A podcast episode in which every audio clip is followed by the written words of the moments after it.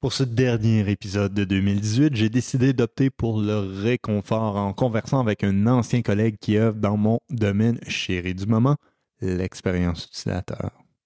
Ce collègue en question est Leonardo Borrero Loz que j'ai rencontré lors de mes jeunes années chez Hibernum Création. Maintenant, il œuvre en qualité de concepteur d'expérience utilisateur chez Square Enix Montréal. En fait, c'est quoi la conception d'expérience utilisateur? C'est essentiellement une discipline où les créateurs définissent tous les aspects des interactions d'un utilisateur avec une expérience interactive.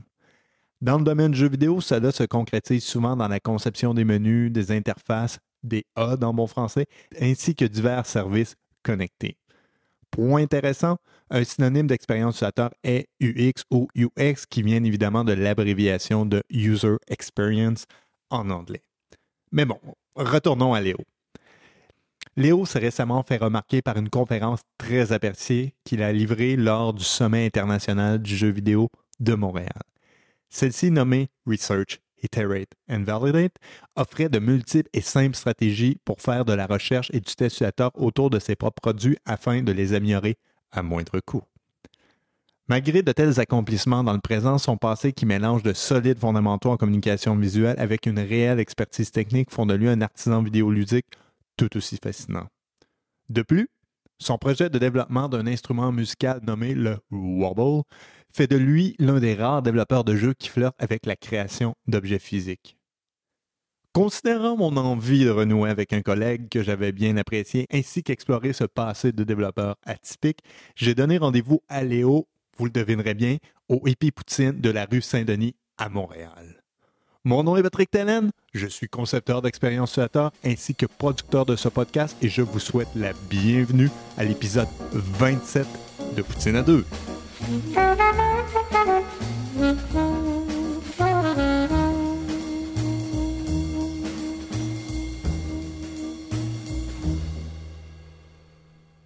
Hello! On est live! Ouais, ouais, c'est bon. On va commencer pour de vrai. Ouais, parle pas aussi fort que ça, par exemple. On va commencer dans 3, 2, 1. Donc, oui, me voilà avec Léo actuellement au Hippie Poutine sur la rue Saint-Denis. Est-ce que ça va bien, Léo? Ça va très très bien. Très bien, fantastique. Là, on vient juste de regarder le menu actuellement. Euh, ça se planifie comment, là, ton plan Poutine ce soir? Là? Ben, moi j'aime ça le bacon. OK. Puis euh, je trouve que ça s'agence bien avec du, euh, des champignons puis des oignons. Donc ça risque d'être le Berlin. Très bien, très bien. Est-ce que la ville de Berlin évoque quelque chose de ton côté? J'ai jamais visité Berlin, Oui. mais j'entends que des bonnes choses. Donc euh, un jour, euh, on va faire un petit tour. Quel genre de choses? Je veux rentrer un peu sur ton... Euh, apparemment, c'est une ville qui est, qui est très artistique, Mhm. puis qui a beaucoup de choses à découvrir, euh, que le monde sont très gentils, puis ouverts. Donc, j'ai hâte de voir ce que c'est. Donc, c'est sur la liste, à Léo. Ouais, et- absolument. Ouais. Très bien. Bon, c'est beau de parler de l'international, c'est beau de parler de l'extérieur, mais on est là pour parler de ta petite personne. Et- que de moi. Et voilà, toi, toi, toi. Euh, Qu'est-ce que je serais tenté de faire tout de suite en partant, vu qu'on se le cachera pas, beaucoup de nos auditrices, nos auditeurs aiment le jeu vidéo, c'est qu'on parlerait de tes préférences en jeu vidéo, donc... Oui, ben moi j'aime euh, mon amour, euh, c'est vraiment God of War. J'adore God of War. J'ai rentré là-dessus à la PlayStation euh, 1 ou 2, je me rappelle plus, 2 peut-être. Puis euh, euh, j'ai j'ai juste joué toutes les, euh, toutes les God of War. Je sais pas pourquoi. Je pense le, le fait que le gars il, il était tellement enragé de tout puis détruisait tout, euh, je, je trouvais que c'était. euh, J'avais une relation envers ce personnage. As-tu une adolescence difficile, non, non, juste, euh, tu sais, quand t'es ado, c'est. Je sais pas. J'étais Ok. pas, j'étais pas une personne enragée, mais c'était. euh, J'aimais le personnage. Un petit peu plus tôt dans ton enfance, avais-tu quand même un contact avec les jeux vidéo ou t'as vraiment entendu la rage pure de God of War pour... euh, Non, non, non, euh, ben, j'ai. euh, Je pense que tout le monde a commencé avec le Nintendo, Ouais. Super Nintendo. Ouais. Donc, euh, moi, j'avais euh, des amis qui avaient des Super Nintendo. Moi, j'avais Nintendo, ça commençait avec euh, Tetris, euh, Mario. euh, ça, c'était les premiers jeux. euh, tu sais, euh, Mario Kart. euh, ça, c'était toutes des. euh, ouais. Ça a Mhm. commencé là. Ça a commencé, j'étais au primaire, donc euh, ça fait un petit bout. Et dans ces jeux-là, est-ce qu'il y avait des jeux qui avaient quand même laissé comme un... qui avaient créé chez toi un certain impact? Y a-tu des trucs que t'avais, à l'époque tu avais vu, tu étais comme oh purée, ok, c'est intéressant. Non, je, je le voyais. En, en fait, quand j'étais plus jeune, c'était. euh, je le voyais pas comme euh, quelque chose qui était comme oh wow ça là je trouve ça vraiment impressionnant Euh, je le voyais vraiment juste comme un loisir. Euh, je pensais pas travailler dans l'industrie du jeu vidéo. Je- C'était pas ce, qui me, ce que je m'imaginais quand j'étais plus, en- plus jeune. Et bon, éventuellement, tu l'as dit, tu as été adolescent, tu as aimé God of War, euh, goûté à cette rage pure. Mais bon, qui dit adolescence dit aussi fin d'adolescence où est-ce que tu dois prendre tes responsabilités et euh, tu commences à tendre vers la vie adulte. Donc, tu, prends, euh, tu fais des choix par rapport à ta vie. Si on regarde ta feuille de route actuellement, tu as quand même touché à beaucoup de domaines côté études. Donc, tu as d'abord commencé en graphisme. Ouais, c'est ça. En fait, euh, quand j'étais jeune, quand j'avais 15 ans, la première chose que je voulais faire, euh, puis on s'est parlé de ça tantôt, mais euh, je voulais rentrer dans de la pub, en fait, dans des agences de pub, puis être euh, directeur créatif. Euh, c'est ça que- qui m'allumait quand j'étais jeune. C'était vraiment les pubs. euh, je trouvais ça vraiment incroyable. Qu'est-ce qui te faisait triper là-dedans? Euh, je trouvais que c'était juste impressionnant. Tu sais, une pub, c'est vraiment fait pour euh, genre ressortir le plus d'émotions dans le plus bref délai. Puis il y avait des compétitions de pub. euh, à, à la télé, c'était vraiment une plus grosse affaire avant. Donc, euh, je trouvais que c'était incroyable. Puis aussi, euh, les, les sites Flash, avant, c'était vraiment une grosse affaire. Mhm. C'était des expériences incroyables. Puis euh, c'est ça qui m'a fait rentrer là-dedans. là. Je voulais faire des sites web qui, qui, que tu rentrais là-dedans et tu étais émerveillé. C'est ça, euh, ouais. Et euh, on parle de graphisme, bon, tu as fait mention du web, tu fait mention de l'interactif avec le flash. Le graphisme plus traditionnel, imprimé, tout ça, est-ce que tu as flirté un peu avec ça ou tu as parti dans l'interactif dès le début? Ouais, moi j'ai. en fait, ce qui m'a rentré en design. J'ai dessiné beaucoup quand j'étais jeune. J'étais quand même un. Le monde me considérait comme un bon illustrateur quand j'étais jeune. Puis euh, ma mère. J'avais un voisin qui faisait du flash, euh, Macromedia à l'époque. Oui. Euh, puis euh, ma mère a pris son CD puis l'a installé sur notre ordinateur. Dis-moi c'était légal, Léo. Non, c'était pas légal! Oh là là! on, on gravait des CD à l'époque. Je me sens tellement plus vieux. Donc c'était un CD piraté, puis euh, euh, elle m'a installé ça, puis j'ai découvert ça, puis je, je mettais le CD genre comme à chaque fois, même si on, il fallait pas installer le logiciel à chaque fois, mais avec un soin, euh, j'ai- j'aimais vraiment beaucoup ça. ouais. OK, et de ton côté, à cette époque-là, tu développais des projets à la maison? ou- Ben, c'était, je passais mes, euh, mes journées devant Flash. Je me passais des journées à regarder comment les sites étaient faits, puis comment faire. Puis j'essayais de faire la même, la même chose dans le fond. OK. Ouais. Et as-tu commencé à bosser là-dedans ou t'es passé à d'autres choses ensuite? Non, ça, ça a juste été comme une continuation graduelle, je te dirais. Comme accidentelle jusqu'à maintenant, en fait. Ça a tout été comme un gros... euh, OK, ben ça, c'est la prochaine étape jusqu'à... On est aujourd'hui. Donc, ça a commencé avec ça, Flash. Ensuite, mon, mon oncle m'a payé une formation web euh, au Brésil quand j'étais là-bas. Puis euh, j'ai fait, euh, j'ai eu comme un 10 sur 10 parce que ça- je connaissais les logiciels déjà. Puis euh, après ça, ma mère m'a dit, OK, ben, je- on, je- on devrait te mettre dans un design de graphique, un cégep, un cégep pour faire du design graphique. J'ai rentré là-dedans. Ouais. Puis euh, ça, c'était. Tu sais, quand tu finis le secondaire, puis t'as aucune idée qu'est-ce que tu fais, parce que t'es comme un peu blasé de tout. Même si je voulais rentrer en pub, je savais pas quel programme. Puis ma mère m'a dit, ben, on va te rentrer dans du. euh, dans le dans un programme de design graphique. OK. Après, ouais, c'est ça. Puis quand j'ai fini ça, euh, je savais pas quoi faire. Moi, dans ma tête, cégep, j'étais fini, puis j'étais comme, OK, j'ai pas envie de continuer à l'université. Je veux partir ma propre business. Mm. Donc, euh, j'ai essayé de faire ma propre business pendant un petit bout euh, de design graphique. J'ai fait des petits contrats ici et là. Je faisais, je commençais à faire du graffiti, beaucoup de graffiti, des murailles. Illégalement, encore une fois. Ben, il y en avait des légales, il y en avait des illégales, mais un peu des deux. J'ai saucé entre les deux. J'ai fait des contrats de airbrush. euh, j'ai euh, puis j'ai fait ça pendant un an parce que je me j'avais écouté le conseil de Will Smith, imagine-toi. Will Smith quand il a fait son rap, il- son père lui a dit "Garde, tu fais ça pendant un an. Si après un an ça marche pas, tu, tu rentres à l'école." Puis c'est exactement ce que je me suis dit. Je me suis dit, je vais quand même essayer de faire ça pendant un an. Puis si ça marche pas, je retourne à l'école. Puis c'est comme ça que j'ai rentré à l'université, en fait. J'ai- J'ai appliqué pour le programme de médias interactifs parce qu'il y avait de la programmation, il y avait de l'électronique, puis j'aimais ça. Puis l'interactivité. Euh, puis aussi, c'était un programme théorique. Pour moi, la théorie, on, parlait de ça juste tantôt, c'est qu'une partie du UX, c'est vraiment la théorie, puis savoir c'est quoi la théorie, puis, puis c'était comme à la pub, genre, je voulais être capable de, si je faisais un concept, de pouvoir l'expliquer, puis dire pourquoi est-ce que je fais ça, puis pourquoi est-ce que je fais d'autres choses. Je voulais avoir cette capacité-là. Puis euh, sinon, ça faisait pas du sens. Juste y aller avec mon goût, j'étais comme, ok, ben c'est quoi la différence entre mon opinion et une autre? Donc, euh, je suis allé à l'université pour ça. Puis, euh, il y avait une différence entre Concordia puis l'U- l'UCAM. Concordia, c'était plus pratique, puis UCAM, c'était plus théorique, puis j'ai choisi l'UCAM. Sur la base que tu voulais vraiment comprendre cette substance. Je voulais comprendre la théorie. C'est quand je veux... Donc, euh, j'ai mangé toute théorique à l'université, là. J'étais comme un... J'ai tout lu, tout, tout. Genre, la théorie, tous les textes que les profs nous donnaient, je skippais- j'en skippais pas un. euh, J'étais vraiment assidu sur mes choses. Puis après, après le bac, tu réalises que... Tu sais, plus que... Après le bac, tu réalises, oh boy, il y a encore... Il y a encore tout un monde Oui. tu sais. C'est tu sors du bac, c'est difficile de convaincre quelqu'un de, de t'engager pour ce que tu as comme expérience. Alors, avant mon bac, avant, avant que je finisse mon bac, je savais que rentrer à la maîtrise à l'UCAM, c'était facile. la, ma- la maîtrise en médias interactifs.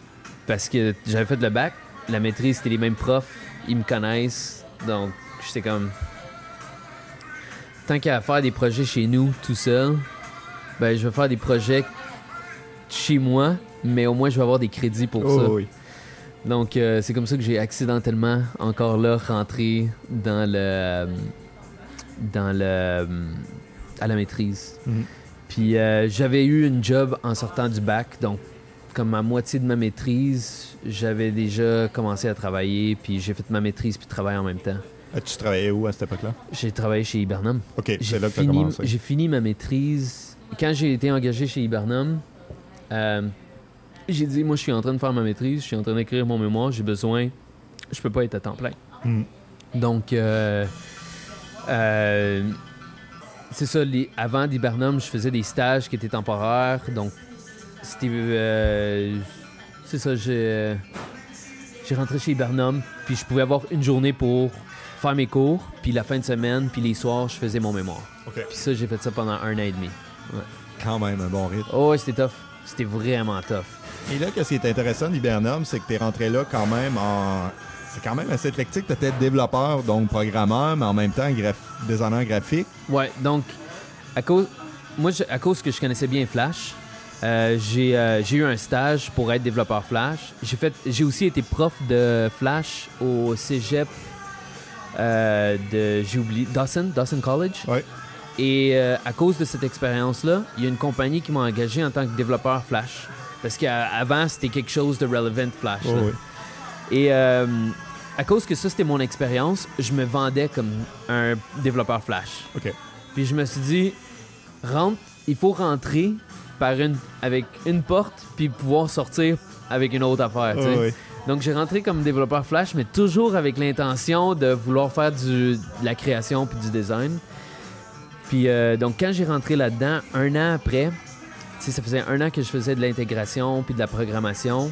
Puis j'ai vraiment solidifié mon, mon, mon code. J'ai fait du C Sharp, j'ai fait du C++, euh, j'ai touché à du... euh, C'était vraiment... J'ai vraiment solidifié le niveau de programmeur que j'étais. Mais au final, je faisais... Je faisais beaucoup des concepts d'interactivité. Tu sais, je- mettons, euh, j'allais comme... Je faisais des mock-ups rapides. Euh, je faisais comme des conceptions de c'est quoi les états, les transitions. Puis euh, Hibernum a affiché un poste de UX designer. Puis j'ai vu la, la description de qu'est-ce qu'il demandait pour un UX. Puis j'étais comme, ok, je fais essentiellement ça. Puis je veux faire ça. Donc euh, ils m'ont laissé faire. Ils m'ont laissé faire. Pour être parfaitement transparent avec les auditeurs, c'est là qu'on s'avait rencontrés initialement. Ouais. Moi, de mon souvenir, tu avais été comme un peu game designer pendant un bout. C'était déjà Non. clair que tu étais UX designer. J'ai Ouais, jamais été game designer. Je, me, je comprends. Honnêtement, je, je serais pas capable d'être game designer. Peut-être Ouais. si j'essayais, mais je, je comprenais pas ça. Et le UX design, est-ce que c'était une vocation que tu avais reconnue clairement en partant ou c'est justement, comme tu disais, tu regardais tes habiletés, tu regardais ce que tu faisais au travail et tu te dis, OK, non, le poste qu'ils décrivent, c'est sensiblement ce que je fais. C'était comme ça. Encore là, c'était un gros accident. Ouais. C'était comme j'ai rentré ça accidentellement là-dedans parce que je faisais du design graphique, puis j'utilisais mes compétences chez Hibernum. Ouais. Puis je faisais de la programmation, donc je comprenais les états, les- l'interaction, puis j'étais capable de présenter ça et je comprenais le raisonnement. En, en, en le faisant, en l'intégrant, je commençais à comprendre le raisonnement en il y avait beaucoup de, la théorie que j'avais appris et que j'apprenais pendant l'époque qui s'appliquait au UX design puis à ce raisonnement-là. Alors, quand j'ai vu ça, j'étais comme, OK, c'est vraiment, c'est ce c'est ce que je fais. Tu sais, tous les ingrédients que j'avais acquis, par comme, sans volontairement être pour euh, devenir UX, je connaissais même pas que ça existait comme job. Ouais. C'était vraiment récent en plus. Mm. là. Ça faisait pas longtemps que du UX existait couramment. Ça, j'allais dire, ça se faisait avant, mais avant, c'était comme un boulot que, moi, je regarde dans ma perspective, les concepteurs de jeux se ramassaient de temps en temps faire les menus. Là, tu Oui. ah, il faut que je fasse ça, c'est pas très plaisant.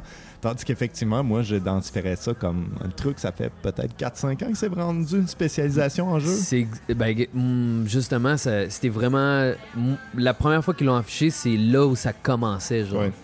C'est vraiment, euh, je suis comme dans les premiers à avoir commencé à travailler là-dedans, je pense. Euh, en tout cas, dans le mobile, c'est sûr, mais dans le- dans l'industrie du jeu vidéo, c'était c'était très, très, très nouveau, là, euh, je trouve, là, en tant que UX designer. Peut-être que ça existait ailleurs, pas que je connaisse à Montréal, euh, pas, pas le- le- les secteurs que je connais à Montréal, en tout cas. Et là, on touche à un phénomène intéressant, à ton avis.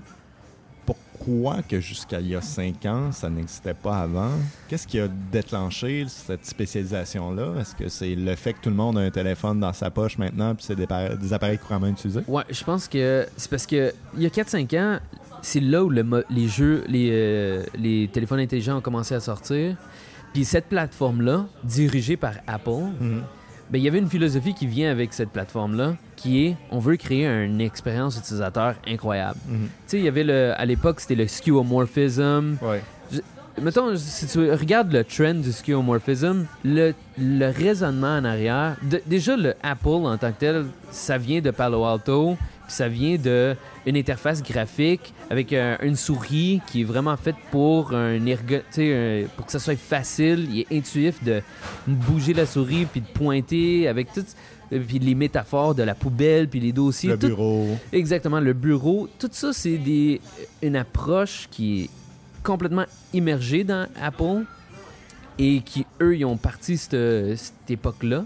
Mhm. Alors, alors, je pense que sais, le user experience, ça, ça date des en- environ justement de ces années-là, 70, 80. Donc, c'est là où ça, commençait à- avec le Human-Computer Interaction. Puis Ouais. donc, tout ça est à cette époque-là. Et là, la compagnie qui a eu son succès à cause de ses connaissances dans Human Computer Interactions, ben là, soudainement, il lance un produit que les valeurs principales de ce produit-là, c'est l'expérience utilisateur. Puis maintenant, c'est la plateforme sur laquelle tous les jeux euh, mobiles qui sont en train de développer parce que Android, ça n'existait pas à cette époque-là. Alors, alors, à cause que le skeuomorphism Qui est en fait quoi, Méléo? OK, skeuomorphism, c'est euh, prendre une représentation physique et matérielle euh, et les intégrer dans l'interface d'utilisation. Donc, comme ça, on comprend, mettons que une texture de papier ou si euh, c'est comme euh, euh, il y a un verre, ben, tu comprends c'est quoi la fonctionnalité à travers le matériel, à travers le, le rendu visuel. Je pense que l'exemple que tout le monde sortait presque un niveau de cynisme poussé, c'était l'application de notes d'Apple pendant un bout. Ça ressemblait à un carnet de notes avec du papier jaune et du papier déchiré. ainsi. Exactement. Le, le matériel décrivait sa fonction. dans Ouais, exactement. Donc, euh, ça, c'est le skeuomorphism. Puis, c'était un gros trend. Là. Ouais. Plein de monde ont suivi. Maintenant, c'est du flat design. Oh, puis là, oui. il y a cette- et puis le material design qui est un trend. Mais à l'époque, ça, c'était la chose. Et à cause que c'était un trend, ben, et qui était basé sur euh, le human computer, l'interface, puis euh, le user experience, c'est pour ça que le monde ont commencé, les, les chefs d'entreprise ont commencé à voir l'importance de ces rôles-là pour faire leur jeu, puis faire des expériences utilisateurs. Absolument. Non, parce qu'on se le cachera pas, les jeux mobiles cohabitaient avec ces applications-là. Et donc, s'il n'y avait pas un alignement des deux, euh, on pourrait dire des deux langages visuels, hein, ça marchait pas. Là. Ouais, C'était un gros loop hein, quand même, mais euh, Ouais. ça valut la peine. Oui. Petit cours d'histoire pour les jeunes euh, de... Qui connaissent pas ça. Euh, justement, qu'est-ce que je te propose de faire? Moi, je commence à avoir faim, donc je Ouais. pense qu'on va faire un signe à la dame au service pour commander nos poutines. On va manger un idée. peu, puis euh, on va creuser un peu plus sur tes démarches d'expérience utilisateur chez Bernum. C'est bon. C'est bon? À tantôt.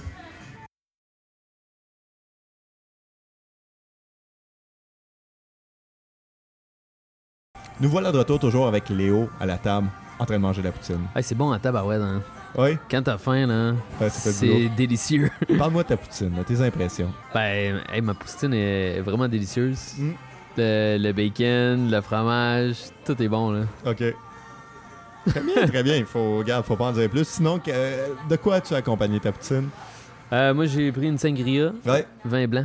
ouais. Ça vient d'où? C'est quoi? C'est-tu pour amener une saveur estivale à ton mois de décembre? L'affaire, ou- c'est que j'aime pas la bière. Ça, Ah ça me gonfle. euh, Ouais. Le lendemain, je me sens comme de la merde. euh, ça me rend euh, fatigué. Je sais pas. Sangria, euh, vin blanc, ma copine m'a introduit au vin blanc. OK. Donc, euh, ça vient de là. On la salue d'ailleurs. Oui, salut Virginie. hey, on va continuer. Euh, bon, euh, quand on avait terminé tantôt, on avait parlé, bon, qu'est-ce qui était passé euh, quand tu as commencé à être un UX designer chez Bernard. Justement, je veux rentrer vraiment dans le vif de ça. Donc, oui, tu faisais des interfaces, tu planifiais les écrans, tout ça, mais là, qu'est-ce qui est vraiment intéressant de, ma perception quand je travaillais avec toi, c'est éventuellement, tu as voulu mettre une initiative en place qui s'appelait Hyperplay. Ça consistait en quoi? Donc, c'est ça. J'avais commencé à faire du UX chez Bernum. J'avais encore beaucoup à apprendre. Puis J'en apprenais, puis j'en apprenais comment, genre, les bonnes manières de faire du UX. Puis à un moment donné, dans ma, mon apprentissage, j'ai euh, j'ai découvert, par accident, Encore une fois? encore une fois, c'est comme le thème de ça, euh, c'est euh, qu'une des choses importantes dans le UX, c'est de faire de la recherche, user research. Ouais. Et euh, en lisant ça, honnêtement, il y a pour, pour faire de la recherche, il y a amplement de documentation en ligne puis de choses en ligne pour comment apprendre comment bien faire ça. Sais, C'est juste, c'est là, puis c'est facile d'accès. Pourquoi voudrait-on faire de la recherche dans le contexte de design d'expérience utilisateur? Donc, c'est pour valider tes concepts. Genre, quand tu crées des designs, tu crées ça pour euh, des utilisateurs. Mhm. Puis, euh, peut-être que toi, dans ta tête, ça marche d'une manière, mais quand tu donnes ça à un autre utilisateur qui a euh, des idées différentes dans ta tête, dans sa tête, ben lui, il va peut-être mal comprendre qu'est-ce que toi, tu voulais initialement faire. Ou il va manquer ça, ou il va, euh, défocaliser de qu'est-ce qui- était supposé de regarder, euh, perdre l'attention. Donc, c'est pour ça que tu as besoin de valider tes concepts avec des utilisateurs. Puis il y a une manière, différentes manières de faire ça. Puis, tu sais, c'est ça. En, regardant euh, comment faire ça pour devenir un meilleur UX, ben, toute la, toutes les conférences que j'écoutais, puis les- la doc que je lisais, tout le monde disait que c'est vraiment pas cher, puis vraiment facile à faire. Et c'est vrai. Ça peut être fait de manière extrêmement économe, bien, genre dans le sens que les, les, les- l'information que tu as de retour est quand même fiable jusqu'à un certain point. Et je me suis dit, pourquoi est-ce qu'on fait pas ça? Puis euh, ça a été aussi simple que ça. Moi, je voulais le faire moi-même, donc ça a commencé comme ça. J'ai commencé à, voulu, à vouloir... Parce que toute cette connaissance-là que j'apprenais sur le- la recherche, ben j'étais comme, OK, mais c'est juste l'information, mais je, je l'applique pas. Je voulais l'utiliser. Euh, donc, euh, c'est comme ça que Hyperplay a commencé chez Hibernum, dans le fond. Donc, euh, c'était juste une, une volonté d'utiliser ce que j'a- j'apprenais, dans le fond. OK. Puis de euh, valider qu'est-ce que je designais. Puis Comment ça s'est manifesté? On faisait un, on travaillait sur un jeu chez Barnum et il y avait la possibilité d'aller voir un vrai user test par une recherchiste. Puis je pense que c'est Portal Pilots. OK. Puis moi, j'étais comme, ah, je veux y aller. En fait, euh, notre directeur créatif, euh, Mathieu Land, il m'a, il m'a demandé, hey, euh, on s'en va faire un user test, tu veux-tu aller voir ça? Ouais. Puis j'ai dit, absolument. Quand je suis, on est allé à New York, on a vu ça, puis quand j'ai vu c'était quoi un user test, parce que avoir lu les choses, puis avoir vu comment faire, puis avoir vu des vidéos de comment setuper, c'est une affaire. Mais le voir en vrai, c'est vraiment différent. Puis tu réalises, OK, ça, on est capable d'implémenter ça. Alors, euh, quand je suis revenu, là, il y avait un. euh, je travaillais sur un projet, puis j'ai dit, OK, moi, je veux user tester ça. Puis euh, j'ai euh, testé, j'ai fait cinq personnes, j'ai testé ça. Puis après, je me suis dit, OK, moi, je suis pas capable de faire ça tout seul. Puis je trouve que ça devrait être une initiative pour tout le studio. Alors j'ai commencé à chercher d'autres personnes qui étaient intéressées. Euh, je pense peut-être que j'ai fait une présentation au studio ou une affaire de même. J'ai oublié comment ça a commencé, mais Je pense que tu avais fait une présentation d'un 5 à 7. j'ai fait euh, une présentation de 5 à 7, hein? Ouais. Ok, merci. euh, parce que c'est ça, ma mémoire est vraiment floue par rapport à comment ça a commencé, mais c'est ça, j'ai fait une présentation et quand j'ai fait une présentation à tout le monde parce que je voulais partir ça, là, je pense qu'il y, a- il y a toi, il y a Marie, il y a Jamal, Magali avait- Magali, oui, Oui, mais c'est vrai, Magali. d'ailleurs. En fait, c'est Magali puis euh, Marie qui ont été les premières qui ont euh, voulu participer là-dedans. Et j'étais vraiment content parce que euh, ça faisait que plus de monde pouvait essayer ça, apprendre. Et hum, quand on a parti ça, on, on a commencé à mettre un processus en place. Et plus qu'on travaillait là-dessus, plus qu'on faisait, on, on- ça, ça se faisait utiliser par d'autres projets. Donc d'autres projets, c'est comme, hey, on aimerait faire utiliser votre service pour faire des user tests. On a dit pas de problème, on mettait ça en place. On, on offrait même le service de comme, nous on le fait pas, mais on vous aide à le faire. Ça aussi, je me rappelle. Puis il y, a des- il y a des projets comme euh, Magic qui ont décidé de faire ça. Magic ont décidé de, OK, ben montre-nous comment faire, puis on va, on, on va le faire nous-mêmes. On parle de Magic the Gathering Ouais. Puzzle Quest. Ouais, là, exactement. ok. Magic the Gathering Puzzle Quest. Quel beau nom. c'est un super de nom. Euh, puis euh, c'est ça. Puis après ça, à cause de ça, euh, tu vois, il y a d'autres mondes qui sont ajoutés. Toi, Jamal, puis aussi Richard euh, Rispoli qui, euh, qui est venu nous aider à mieux gérer ça. Donc, euh, non, c'était vraiment agréable. On était cinq euh, vers la fin euh, de Hibernum. Ouais. Qu'est-ce qui est très intéressant aussi, on va rentrer dans le matériel parce que j'aime ça, les gadgets. Oui. Ici, de ton côté, tu avais quand même bidouillé, fabriqué quelques devices pour faire des tests de ça. C'est assez merveilleux. Ouais. Pourrais-tu parler de ça? Donc, euh, c'est ça. À cause que j'avais vu des euh, comment enregistrer euh, des, euh, des, Des sessions de jeu? des sessions de jeu. Merci. tu m'aides vraiment parce que t'étais, tu faisais partie de ça. Mais ouais, c'est ça. Et pour faire ça, on n'avait pas les matériels. Mm. Puis, euh, tu sais, euh, oublie ça, demander à un budget. Ouais. C'était comme trop irrelevant pour Euh. avoir un budget pour ça. Alors, je, je m'étais patenté, j'avais pris un clip, un clipboard. Ouais. J'avais pris un selfie stick. J'avais pris des tie wraps. Puis comme ça, le iPad, il pouvait être sur le clipboard. Puis la caméra d'enregistrement, c'était un, mon iPod Touch personnel que je clippais sur le selfie. Puis c'est ça qui enregistrait. Ouais. Puis je faisais comme un, un mirror à un ordinateur à travers le Wi-Fi pour pouvoir screen capturer Ouais. l'enregistrement. Ah ouais, c'était quelque chose. Ça te rassure-tu maintenant de savoir que sur iOS, tu peux enregistrer directement même l'appareil? ouais, c'est. euh, on est. euh, je sais pas qu'est-ce que j'étais en train de faire à l'époque. Non, non, mais je me rappelle la première fois que j'avais vu ça. Pour être honnête, j'étais là, c'est bancal, ça va éclater pendant le test. Mais ça marchait, Oui. ça marchait. On a fait plusieurs tests avec ça en plus. Et au-delà de ça aussi, ce qui était très intéressant, je me rappelle, c'est bon, c'est. euh, je me rappelle, tu avais fait des checklists, des procédures de comment tenir le test, tout ça. Est-ce que c'est quelque chose que ça avait raffiné avec le temps? Oui, en fait, euh, c'est ça qui était le fun avec euh, le, le monde qui était là-dedans. C'est que, tu sais, encore là, c'était encore. J'étais encore en train d'apprendre beaucoup pendant que je montais ça. Puis euh, une des choses que j'apprenais, c'est genre comment rendre ce processus-là. Puis les.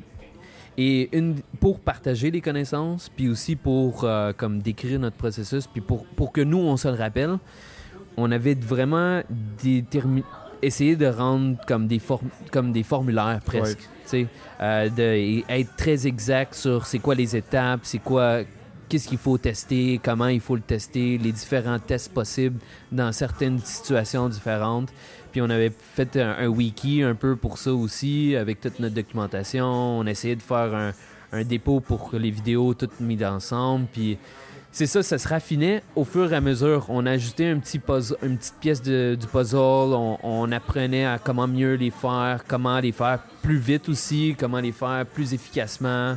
Euh, ouais, ça se raffinait au fur et à mesure. Puis ça, je trouve que c'était la partie la plus le fun de Iberplay. C'était qu'on était tous ensemble en train d'essayer d'améliorer un processus. Euh, C'était vraiment le fun. Et bon, euh, généralement, en assistant à ces tests-là, j'imagine, bon, tu as vu des comportements des fois saugrenus de la part des joueurs, ainsi de suite. En tant que concepteur de UX, quelles ont été les grandes leçons de ces tests-là pour toi? Honnêtement, tu peux pas t'appeler un UX. Même que je te dirais, je te dirais que tu peux pas t'appeler un, un designer quelconque. Si tu designes pour un autre humain, tu peux pas t'appeler un designer si t'as jamais vu ce que tu designes être utilisé par une autre personne. Mm. C'est juste que t'as une, une fausse compréhension de la réalité Ouais. complète là. Donc, le côté designer, auteur qui sort une idée de son derrière, ainsi de suite. C'est de la futaise si Ouais. c'est pas présenté devant quelqu'un. OK. Puis, sais, on parlait d'art tantôt, là. Oui, C'est un peu à cause de ça que Ah ouais. la définition que je t'ai donnée, ça, ça vient un peu de ça. C'est que si c'est. Si tu fais de l'art puis c'est pas présenté à absolument personne, je sais pas, c'est comme. c'est pas vraiment de l'art, finalement. Je, je- ben, ça fait juste moitié du chemin de qu'est-ce que l'art devrait faire. Ouais, absolument. Donc, euh, c'est ça. Si tu designs, puis je je suis pas en train de dire de l'art puis le design, là, je veux pas commencer à mettre un gros débat là-dessus, là, c'est pas le, le point. Mais quand tu designs tu- et tu veux être un UX, tu as absolument besoin d'avoir vu minimum. Ah man, il y a même pas de minimum là. Faut. euh, ça soit une pratique habituelle. c'est ça. Ouais, vraiment. Sinon, t'as as une fausse idée de qu'est-ce qui est bon puis qu'est-ce qui est pas bon. C'est aussi simple que ça. Tu peux penser, tu peux faire ça pendant 10 ans. Si t'as jamais vu un user test, là, dans ma tête, t'as zéro expérience puis tu comprends pas comment ton design reflète la réalité. C'est aussi simple que ça. As-tu le souvenir de découvertes de ce genre-là qui t'ont vraiment frappé lors des tests? Euh, moi, en fait, euh, ce qui m'a frappé, c'est pas tellement le. le parce que j'ai parlé avec d'autres gens qui ont vécu des tests, puis la manière qu'ils me le décrivent, c'est comme pourquoi est-ce que l'utilisateur est en train de faire ça? What the fuck, il y a un gros bouton rouge. Ouais. Moi, je l'ai pas vécu comme un conflit avec mon design. Euh, parce que mes designs étaient toujours exceptionnels. Non, non. Effectivement.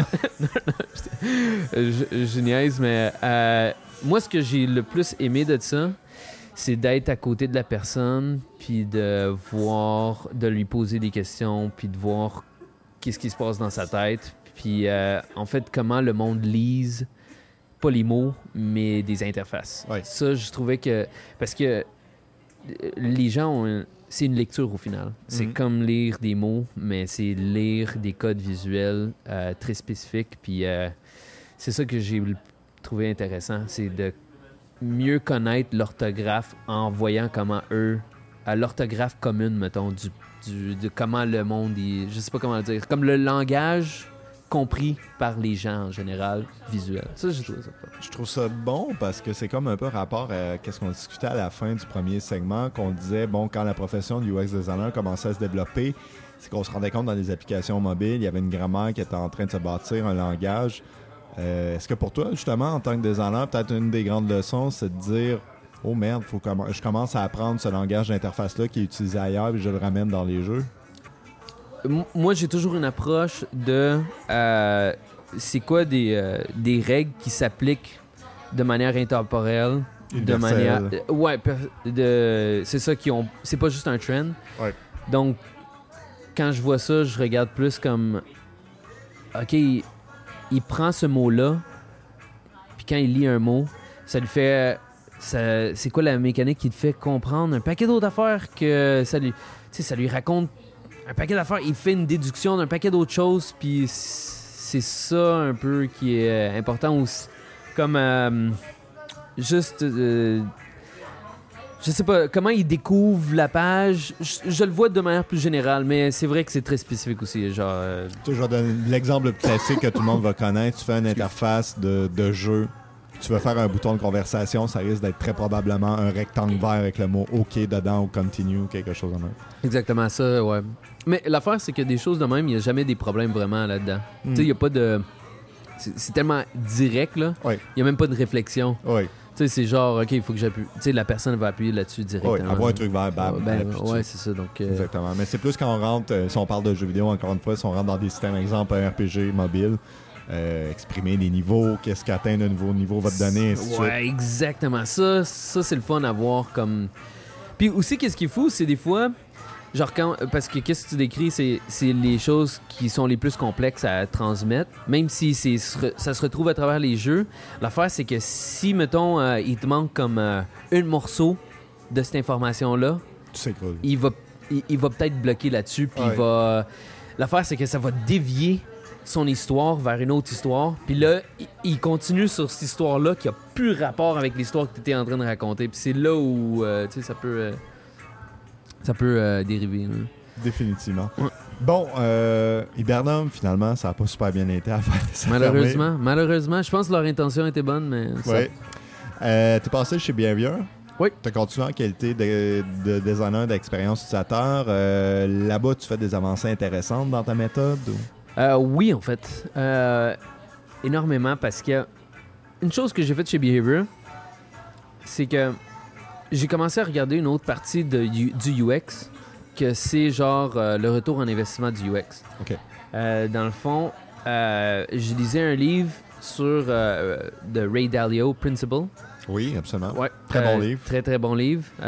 C'était pas le premier qui me, qui me dit qu'il l'a lu. C'est- Il y a pas mal de gens qui ont- l'ont lu au final. Je fais tout le temps attention à ça. Tu sais, les livres dans ces sphères-là, ou tu sais, le self-help, tout ça, quand ça sort normalement, je fais attention parce que je me dis, bon, c'est peut-être la tendance du moment, mais là, ça va faire. Ça fait un an à peu près que le livre est sorti. Ouais. Je dirais que c'est très solide. Je crois que le livre est validé déjà. Donc, Ouais. euh, Non, c'est tu sais, c'est- c'est ses propres processus qu'il utilisait Ouais. dans son entreprise. Donc, quand j'ai lu ça, j'ai commencé à, à voir, OK, ben, si le UX en tant que tel, c'est quoi son rôle dans la production? Puis la raison que je faisais ça aussi, c'est parce que le UX, c'est pas connu dans l'industrie du jeu vidéo. Tu sais, chez Hibernum, j'étais le premier UX. Ouais. Chez Behavior, c'était le premier UX. Ah ouais? Ouais. wow. J'étais le premier UX chez Behavior. Puis en fait, j'étais comme un test, genre, pour voir si le UX était pratique là-bas. Là, maintenant, ils ont commencé à engager un paquet d'autres UX. Donc, Merci, euh, Léo. C'est c'est très bien. Ben, c'est comme ça que j'ai compris Ah ouais. l'histoire, qui m'a qui t'est expliqué. Donc. Puis euh, là, je suis le premier chez, euh, chez Square Enix. Je suis le premier Mhm. UX chez Square Enix. Puis, euh, tu sais, donc, donc, euh, c'est, j'ai commencé à avoir une réflexion sur c'est quoi le, comment est-ce que je démonte la, parce que c'est, si tu regardes là, mettons programmeur, artiste, designer. Mhm.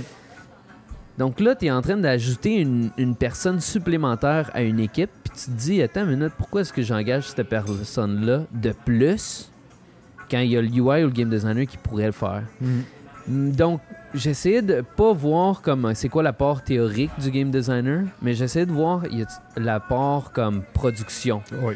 Donc, le retour en investissement à mettre le. À part le, le fait que ton application va mieux performer puis tu vas faire plus d'argent, mais en tant que coût.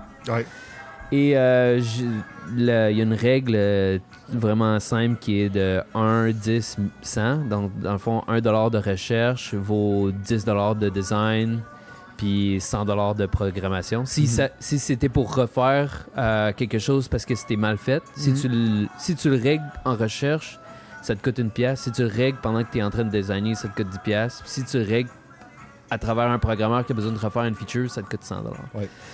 Puis je voulais voir quantifier ça. Alors, euh, j'ai commencé à, à comme compter les diverses itérations que je faisais, euh, les retours que je faisais, euh, combien de temps que la feature devait être refaite chez Behavior. Mhm. Donc ça, c'était un, un nouveau truc que je commençais à faire chez Behavior. C'était juste de quantifier mon processus, puis de le comparer euh, à d'autres... euh, Approche plus traditionnelle, j'imagine. Qu'est-ce que tu veux dire par ça? Euh, de dire, bon, euh, on s'est fait rapporter un problème par nos utilisateurs, on envoie ça directement au programmeur pour faire un fixe trop y penser, versus passer par un designer, versus peut-être te consulter, toi, faire une recherche plus poussée et ensuite proposer une solution qui fait de sens. Ok, ben en fait, moi, je voulais le dire plus à... à- parce que ça, c'est plus à la conception. OK. Genre, comme on part de rien, puis on fait un jeu, genre, Mhm. ou on, on fait une feature, une nouvelle feature. Ben, tu commences en faisant de la recherche de la feature, Mhm. avant même de commencer à designer. euh, puis designer, puis avoir les retours à l'interne, euh, que tout le monde soit correct avant de le commencer Ah ouais. à l'intégrer. Ouais, je sais pas si c'est ça que tu voulais dire, je- mais Ben, moi c'est un voulais- comparatif entre la méthode que tu proposais versus peut-être la méthode plus traditionnelle de dire OK, le designer sort tout de suite une solution pour l'intègre. Oui, puis, euh, ouais, ok, oui, c'est ça. Exactement. Euh, C'est ça que tu voulais dire par Ouais. traditionnel? Ok. Ouais. Ouais, exactement. Et puis bon, une fois que tu as réussi bon, cette démarche-là de démontrer un peu la valeur des UX designers, tu as passé chez Square Enix? Donc, l- donc euh, l'affaire, c'est. Moi, j'étais chez Behavior, Ouais. Puis euh, j'avais parlé de Hyperplay euh, dans mon entrevue chez Behavior, OK. puis euh, ils étaient vraiment. Ils aimaient beaucoup le concept de faire un, un groupe de recherche. Et euh, avant de partir de Behavior, euh, je commençais à entreprendre des initiatives pour avoir un groupe de recherche chez Behavior. Mhm. Puis eux, ils étaient vraiment partants. tout, ils allaient aligner pour ça. Mais euh, de la manière que je cherchais ça, il y avait quelqu'un qui s'appelle Martin Talbot qui était chez Square que je voulais avoir comme pour faire partie de la chose. Puis euh, au final, c'est lui qui, qui m'a plus En convaincu. conversant avec lui, c'est Ouais, lui qui l'a amené de, ton co- de c'est son ça. côté. C'est Oh, wow. Ouais, il y avait un poste de UX euh, là-bas. Puis j'ai- j'ai, j'ai demandé comme. euh, ouais, ok, on regarde ça. Donc euh, c'était ça. Donc euh, après, avant, donc je sais pas s'ils ont continué à faire une euh, démarche euh, chez Behavior. Je le souhaite. Honnêtement, pour être franc, je trouve que c'est une excellente compagnie. C'est vraiment, euh, ils, sont vraiment bien structurés, puis ça, ça va juste en s'en améliorant. Donc, euh, s'ils continuent ça, ben, je les félicite, puis ça va juste être une meilleure compagnie s'ils s'ils réussissent à faire ça. Et là, tu es rentré chez Square Enix. Qu'est-ce qui s'est passé? Ben, euh, ils m'ont engagé pour travailler sur un projet que j'ai pas le droit de parler en ce moment. Qu'est-ce que t'es ennuyant, Léo? Mais je t'en prie, continue. Puis, euh, je travaille en ce moment sur ce projet que j'ai pas le droit de parler. puis, euh, ça se passe bien. C'est vraiment, euh, c'est une belle, vraiment une belle entreprise. Puis, euh, ça se passe bien.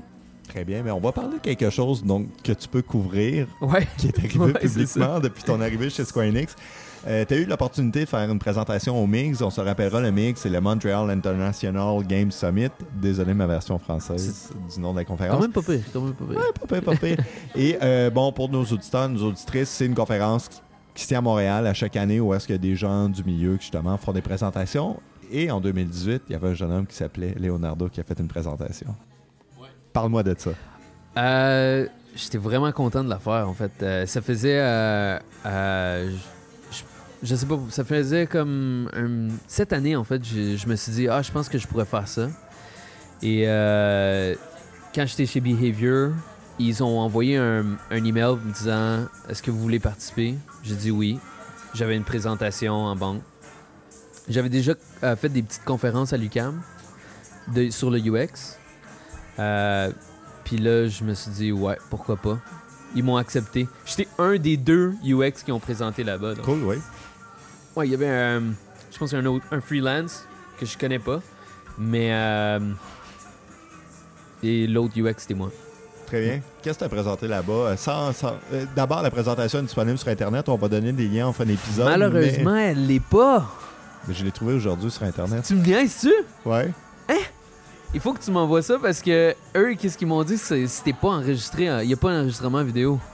Ah, OK. Non, moi, je parle de la présentation, le PowerPoint. Ah, le PowerPoint! Le deck en bon français. Oui, le deck, c'est vrai. euh, Oui, le deck est euh, disponible. Il est déjà- d'ailleurs disponible sur mon site aussi, euh, leonardobeluz.com. Et voilà, on va en parler tantôt. Mais euh, quels étaient les grands piliers de cette présentation-là? C'était quoi le propos?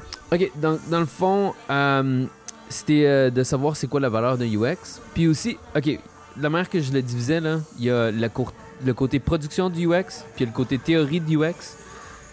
Je voulais une présentation que n'importe qui puisse utiliser. Mhm. Euh, parce que la théorie, que c'est très long à apprendre. Ouais. Ça se fait pas en une heure. Non. Donc, je voulais faire une présentation que le monde allait sortir de là, puis tout ce que je leur donnais pouvait être applicable dans n'importe quel corps de métier. OK.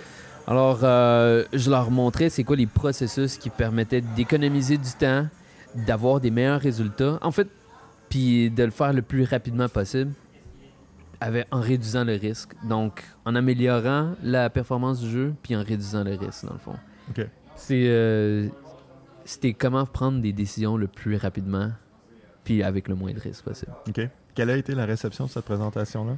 Il y a quelqu'un qui m'a dit que c'était la meilleure présentation qu'ils ont vue du mix euh, quand- à la fin du mix. Donc, euh, Quand même, j'étais wow. vraiment, j'étais vraiment content. Ouais, Ouais. J'étais vraiment très content. À la, à la fin, les gens qui ont participé à ma conférence ont posé des questions intelligentes. C'était des gens intéressés. Donc, ça veut dire, je pense que quand le monde y pose des questions, c'est parce qu'ils ont trouvé la présentation intéressante. Euh, et, euh, non, le, le feedback en général, c'était très positif. J'étais vraiment content. Stressé, mais content. Justement, qu'est-ce que tu as appris, toi, à travers cette expérience-là? Comment ça t'a changé? Est-ce que ça t'a brisé? Est-ce que ça t'a fait grandir? Ou... Euh, moi, je me, moi, je me dis que c'est, c'est, je vais appliquer à d'autres conférences, puis je vais refaire le même contenu, genre. Euh, Rendu là, t'es comme un stand-up, tu refais les mêmes blagues. En bon français, tu vas milquer ta présentation. Je vais milquer ma présentation, puis euh, tu sais, en préparer d'autres euh, à côté, genre. J'aime vraiment ça, c'est vraiment le fun. Mhm. Ouais. Et justement, euh, parce qu'on va parler d'un tout autre sujet tantôt, en tant que concepteur d'expérience utilisateur actuellement, c'est quoi tes prochains objectifs? C'est quoi ton futur? Vers où tu veux tendre? Donc, euh, tu sais, je- la recherche, c'est vraiment important. Ouais. Il y a pas beaucoup de studios à Montréal qui le font. Effectivement. pour être un excellent UX, il faut que tu aies de la bonne recherche. Ouais. Sinon, ça sert à rien. Alors, en ce moment, j'essaie de trouver le meilleur environnement qui me permet de devenir un meilleur UX. Mhm. Donc, euh, c'est dans un environnement que la recherche est bien établie à l'intérieur de l'entreprise Mhm. et que j'ai pas besoin de bâtir, en fait. Donc, euh, C'est ça, parce que là, tu parlais de Square Enix, on a mentionné euh, Martin Talbot pendant un bout. euh, il était là-bas, puis essentiellement, il a mis ces méthodologies-là en place. Donc, actuellement, c'est pas un combat que tu dois avoir à l'interne de dire Exactement. on a besoin de recherche, c'est pas. euh, J'ai pas besoin de convaincre personne, j'ai Mm. pas besoin de me débrouiller. C'est genre établi, puis c'est c'est apprécié, puis c'est ça. Cool. Donc ça, c'est ma, ma- mon objectif court, euh, court et moyen terme. Ta résolution 2019, d'une certaine manière? Ah, man, finir le wobble. Justement, euh, avant de parler de ça, je te proposerais de prendre une pause, gérer Ouais. notre piscine un peu. oui. Tu vas collecter tes pensées par rapport au Wobble et on en reparle.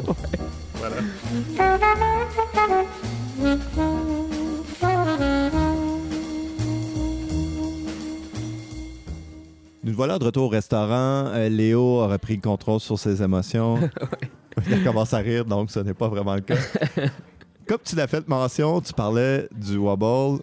Euh, on va le dire tout de suite, on va le contextualiser tout de suite. Le Wobble est un projet que tu fais à l'extérieur du travail et euh, depuis un certain bout de temps. Ah je, je vais pas dire longtemps, Ah, pas faire mal. non, non, ça fait trop longtemps que je travaille là-dessus. En fait, j'ai j'ai parti ça pour. C'était mon. Ça faisait partie de mon mémoire.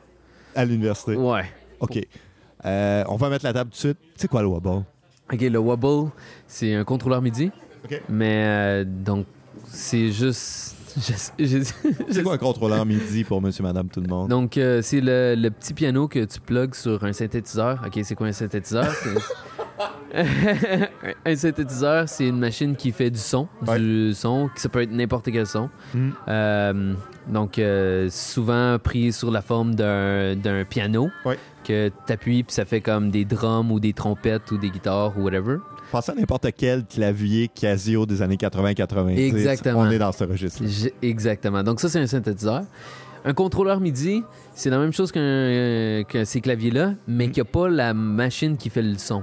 OK. Il y a juste euh, les, euh, les messages qui envoient à la machine qui fait du son. On va prendre une métaphore de jeu. C'est un peu comme une manette pour t'amuser. Exactement. C'est une manette de musique. OK.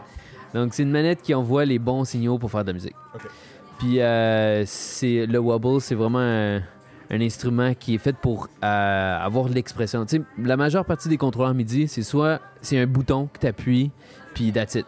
Genre il y a, y, a, il y a zéro continuité là-dessus. Donc euh, tu peux pas exprimer genre mettons comme un violon. Tu sais un violon quand tu frottes le bow sur Ouais. un, un des cordes, ben tu sais ça va maintenir le son jusqu'à pendant que tu euh, choses. Si tu vas vite ou lentement ou euh, Ça fait que le son.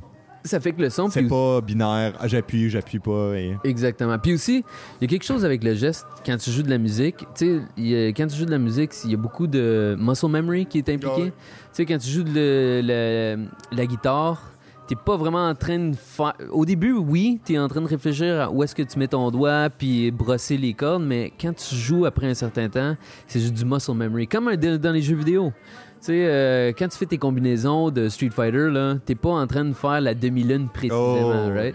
Donc, il y a beaucoup de ça qui est perdu dans les contrôleurs MIDI que je viens retrouver avec euh, les disques du Wobble. Si j'avais à décrire, euh, genre, en audio, c'est quoi le, visuellement le, le Wobble? C'est genre sept disques, un appelé en, en- euh, au-dessus de l'autre. Euh, et quand tu tournes chacun des disques, il y a une résistance mécanique, puis euh, ça donne une variance au son euh, quand tu joues. Donc, un disque par note, puis ça donne une, une modulation. C'est comme un wah-wah, c'est comme cinq wah-wah empilés un peu. Ça. Euh, comment que jeune Léo à l'université a décidé de faire ça comme projet de fin de cheminement? Donc, c'est euh, la raison que j'ai fait ça, c'était pour euh, prouver un concept théorique que dans le fond, euh, ben, c'est que le médium fait le message dans le fond. Hmm. Donc, euh, moi, mon approche, mon approche, c'était. Hey, ça, c'est une boucle. OK, moi, mon approche là-dessus, c'était que, dépendant de comment l'instrument est créé, ça va déterminer la musique que tu fais avec.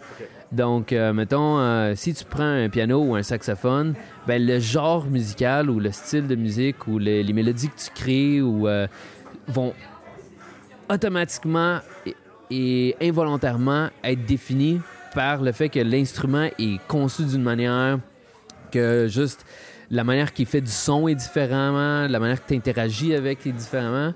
Et ça, ça va définir le- le- la chanson. Malgré les millions de variétés de chansons, l'instrument peut être très euh, euh, Contraignant d'une certaine manière. contraignant et euh, aussi dirigé. Tu sais, ça peut. Ouais. Ouais. Donc, je voulais démontrer ça. Alors, je me suis dit, OK, ben. Et aussi, tout en ramenant le- l'expression du mouvement. de- alors, l'idée initiale, c'est créons une interface qui va avoir un geste exagéré. Et on va voir comment, en créant cette interface-là, qui force un geste, comment ça peut venir affecter la composition de la musique.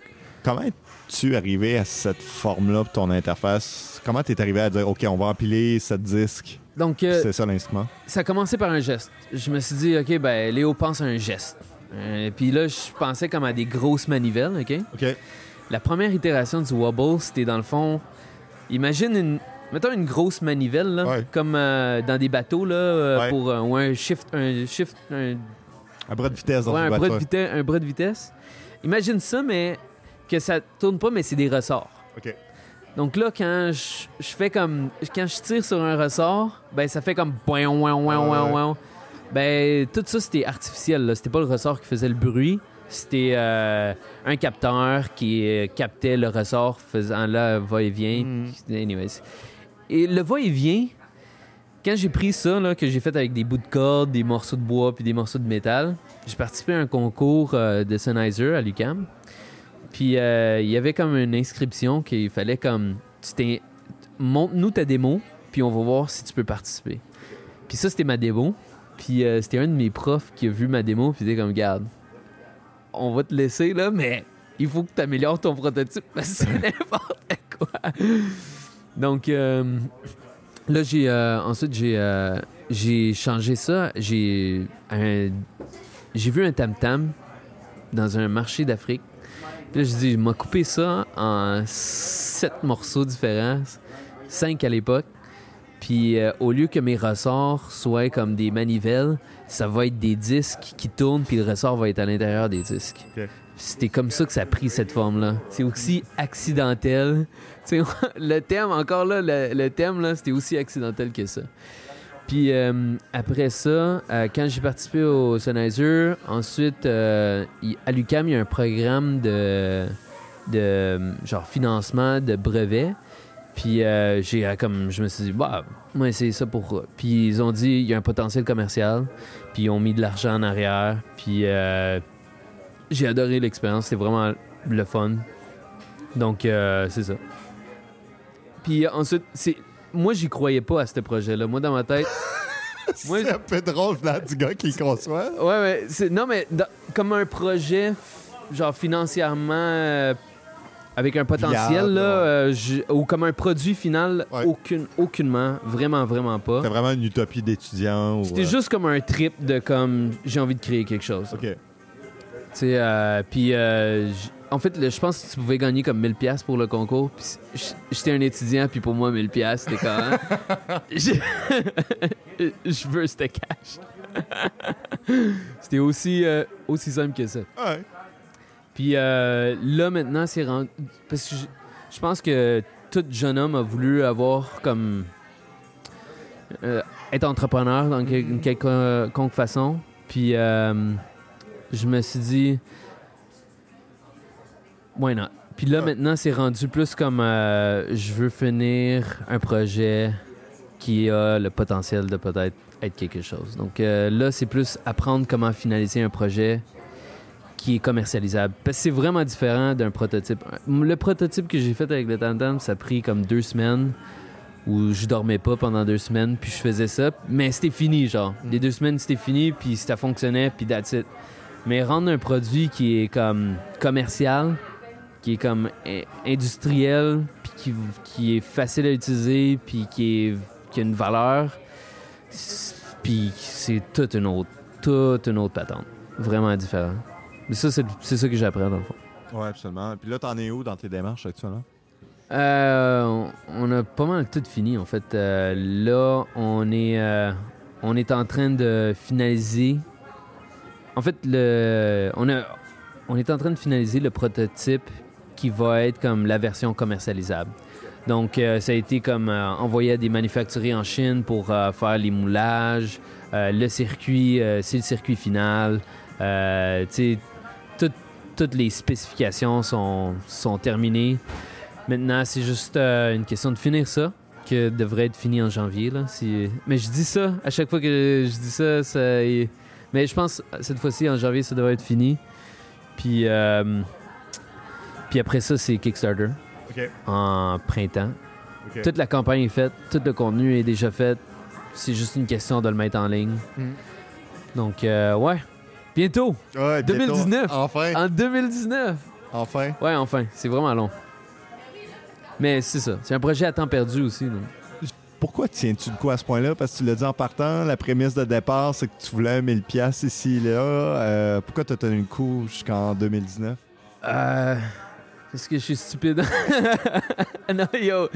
Non, non, mais j'ose croire qu'il y a d'autres choses. hein. Non, non, c'est juste. euh, c'est presque. euh, pour voir c'est quoi que ça va donner, là. C'est comme si. C'est comme si tu regardais un film, OK? Ou c'est comme. si- Imagine, On va prendre le jeu vidéo, OK? C'est comme si tu avais, comme, à 95% fini le jeu, puis là, tu décides de pas faire le boss à la fin. Ouais. C'est comme. Anticlimatique. C'est comme non, tu veux pas faire ça, tu veux voir le boss. Je pense que j'ai juste envie de voir le boss de cette histoire-là. Mm. C'est aussi simple que ça. Je trouve ça intéressant dans ton cas. Ça va être une chose de lancer le produit, mais pour moi, euh, ça serait très intéressant de dire aussi ou découvrir en fait qu'est-ce que les gens vont faire avec le petit produit. Là? Ouais, ben, en fait, euh, j'ai déjà travaillé avec. Attends, un, deux, trois, quatre. J'ai déjà travaillé avec quatre musiciens différents à travers ce- tout ce processus-là pour avoir du feedback, dans le fond. Euh, donc, euh, j'ai vu déjà du monde l'utiliser. J'ai déjà vu des gens de la foule voir, puis leur réaction. Euh, je l'ai déjà montré à. Ça fait le tour, donc je pense que l'appréciation du public est vraiment bien. Je pense qu'on est rendu à un point où je me sens un petit peu plus confiant de c'est quoi que les musiciens ont besoin. Puis, euh, ouais, euh, c'est plus. Tu sais, on disait tantôt, la raison que j'ai fait ça, c'est de voir comment le design d'un instrument peut venir affecter la musique. J'ai un peu envie de voir dans le marché, dans le- une fois que ça va être dans le marché, si ça marche, là. Ouais. Si, si ça marche puis ça devient populaire, si euh, mon, ma théorie, mon hypothèse initiale est valable, en fait. Mhm. C'est ça que. Je, c'est- je pense que c'est pour ça que je stick avec, parce que je suis un peu têtu puis je veux prouver. Je veux me savoir moi-même si est-ce que mon hypothèse est bonne ou pas. là. ouais. Bien. Là, ça va être la question, ma foi, euh, un peu prévisible, mais j'y vais. Comment ton travail là-dessus alimente ton travail chez Square Enix et comment ton travail chez Square Enix alimente potentiellement ce projet-là? Ben, ça va en parallèle. Je mûris en tant que UX designer. Donc, euh, le UX commence à s'améliorer euh, du côté euh, du Wobble. Oui.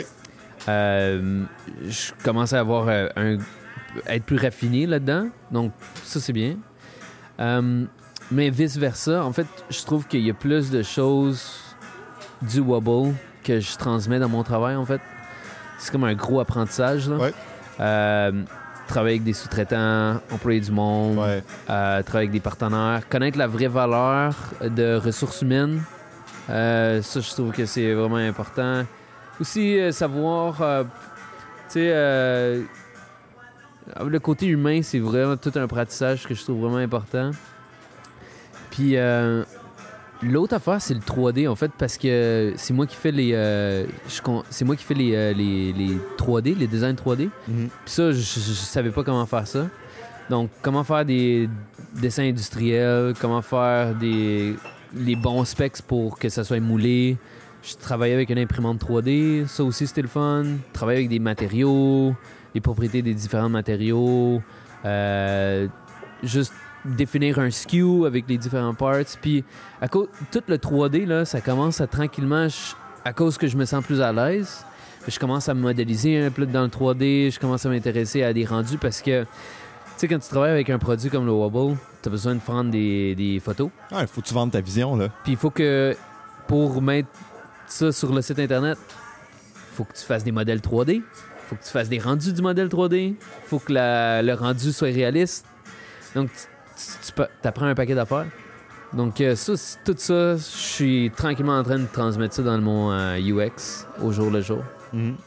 C'est donnant-donnant les deux. Oh, oui. Puis peut-être c'est une des raisons que je garde parce que ça me donne pas de résultats immédiats, mais ça me donne des résultats indirects en fait. Non, mais ça, j'allais dire, tu vas apprendre beaucoup à travers ça. Puis bon, euh, ce que je trouve très intéressant, tu parlais de la dimension humaine notamment, parce que bon, euh, pour mettre un produit physique euh, sur le marché, ma foi, là, il y a tellement d'intervenants, puis avoir à jongler avec les problèmes et les contraintes de tout le monde, ça doit être un grand apprentissage, encore une fois.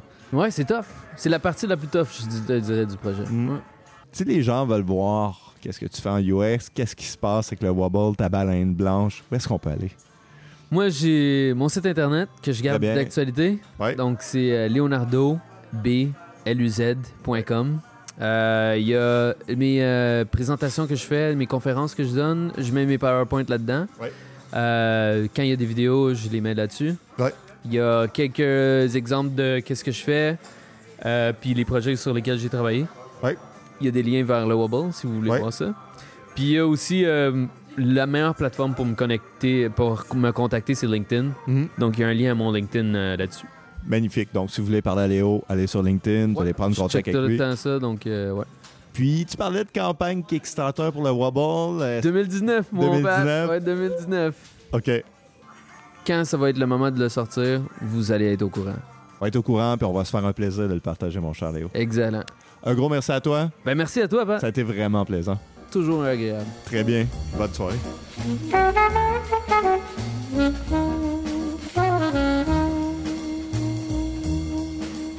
Donc, nous voilà de retour déjà à la Casa del Telen pour les devoirs de conclusion de cet épisode. Donc, d'abord, c'est votre premier contact avec Poutine 2. Vous pouvez bien évidemment vous abonner. Si vous vivez dans l'écosystème Apple, vous avez tout simplement à lancer Apple Podcast, chercher Poutine 2 et cliquer sur le bouton d'abonnement. Si vous vivez plutôt du côté de Spotify, la même approche peut être utilisée. Cherchez Poutine à 2 et encore une fois, cliquez sur le bouton d'abonnement et vous allez suivre nos prochains épisodes. Si au contraire vous utilisez une autre application de podcasting, vous pouvez utiliser notre fil RSS qui est disponible au radiokawa.com. C'est assez simple, allez dans la section jeux vidéo ainsi que la page de Poutine à 2 et vous allez trouver tout le contenu nécessaire. Bien évidemment, Poutine à 2 est disponible sur Facebook et Twitter. Vous avez tout simplement à chercher Poutine à 2 ou utiliser l'indicateur commercial P-O-U-T-I-N-E-A-D-E-X pour entrer en contact avec nous. Je n'ai pas besoin de vous l'expliquer, mais les réseaux sociaux sont bien évidemment une manière très facile de nous contacter directement, mais aussi, de temps en temps, nous proposer des questions lorsque nous annonçons nos sujets d'épisode. Avez-vous aimé cet épisode? Si oui, vous pouvez nous donner un coup de main d'une manière assez facile. Allez tout simplement au Apple Podcast et laissez une note, idéalement 5 étoiles, à notre fabuleuse émission. Il y a aussi possibilité de nous laisser des commentaires. Nous lisons tous les commentaires afin d'améliorer cette émission. J'aimerais y aller avec des remerciements. Donc, d'abord, très étonnamment, je vais remercier Leonardo Boreolos. Donc, merci à toi, Léo. Ça fut une fantastique conversation. Je suis très reconnaissant. J'aimerais en profiter aussi pour remercier Ben Pest pour l'identité sonore de cet épisode, ainsi que Julien Bro pour l'identité visuelle. De manière très prévisible, il va y avoir un autre épisode de Poutine à 2. Celui-ci va être disponible le mercredi 9 janvier 2019. J'en profite finalement pour vous remercier pour votre fidèle écoute en 2018. Chaque écoute est un geste de confiance que nous apprécions beaucoup, beaucoup, beaucoup. J'en profite aussi pour vous souhaiter une magnifique période des fêtes avec vos proches ainsi qu'une fantastique année 2019. Attention, je vais être très ringard, pleine de santé, de bonheur ainsi que de succès. Sur ce, on se dit à la prochaine. Au revoir.